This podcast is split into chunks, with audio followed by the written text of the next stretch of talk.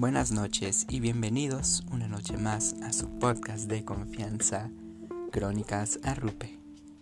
El día de hoy iniciaremos en una nueva sección titulada Ciencias de la Comunicación, en la que veremos temas de interés y recomendaciones del público en base a estos temas, ya que me parecieron demasiado importantes y creo que es importante analizarlos un poco más a fondo.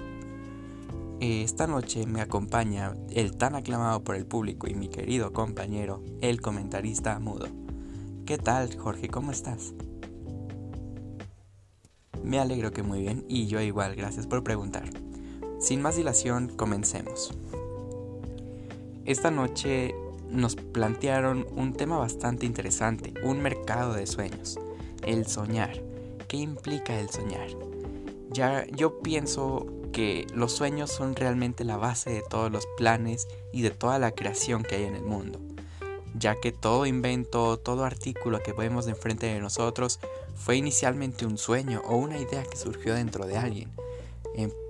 En, resumen, yo vería de esta manera lo que es un sueño.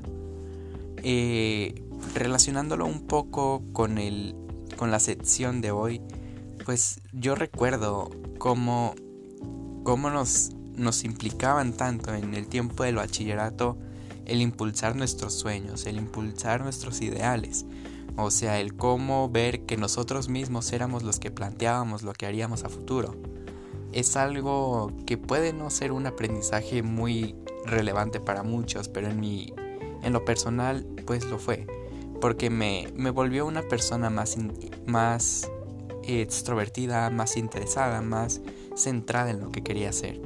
De igual manera, todos los valores y sentimientos que nos ayudaron a desarrollar, los valores institucionales principalmente, se impregnan en las personas que salen de ese bachillerato. Yo recuerdo perfectamente cómo muchos de mis compañeros reflejaban este carácter que, que mi bachillerato intentaba pues plasmar en los alumnos y me sorprendía porque pues pasaban de ser simples personas a personas que realmente sobresalían de la sociedad, pero no solo para sobresalir y ser famosos, sino que sobresalían para ayudar a los demás.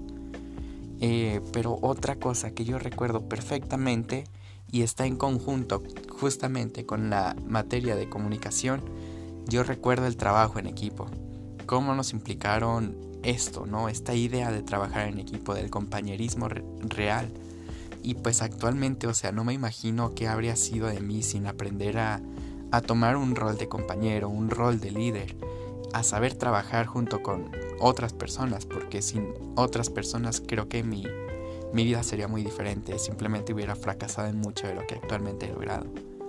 Eh, mi sueño, gracias a esto, justamente se planteó en el bachillerato, ¿no? Cómo por medio de la carrera de nanotecnología yo podría ayudar a quien lo necesitase. Pero no hablo generalmente porque incluso en ese momento yo ya había conocido a cientos de personas con millones de necesidades y simplemente sería imposible que una sola persona pudiera hacer con eso, incluso un solo equipo.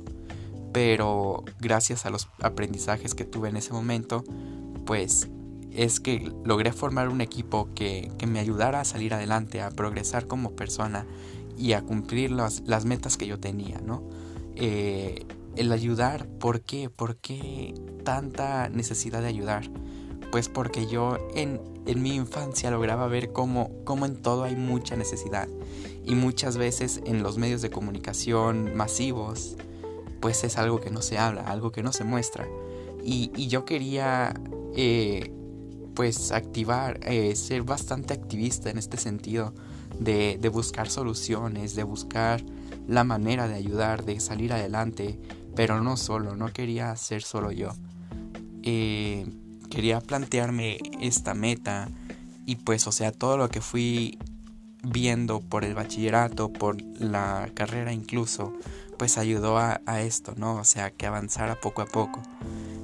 Y o sea, no fue fácil porque pues durante el recorrido tuve que dejar de salir con amigos o al ser lo menos frecuente, e igual con la familia, tuve que desvelarme bastantes veces, pero pues creo que todo valió la pena para que para que se lograra y eh, el saber que, que realmente se logró y que pueda ayudar es algo que me, que me llena mucho más que, que tener una carrera que solo me beneficiara a mí.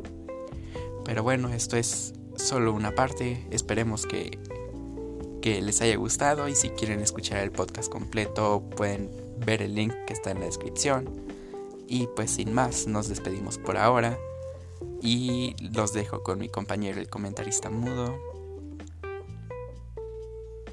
Ja, tú siempre tan elocuente. Buenas noches y hasta la próxima.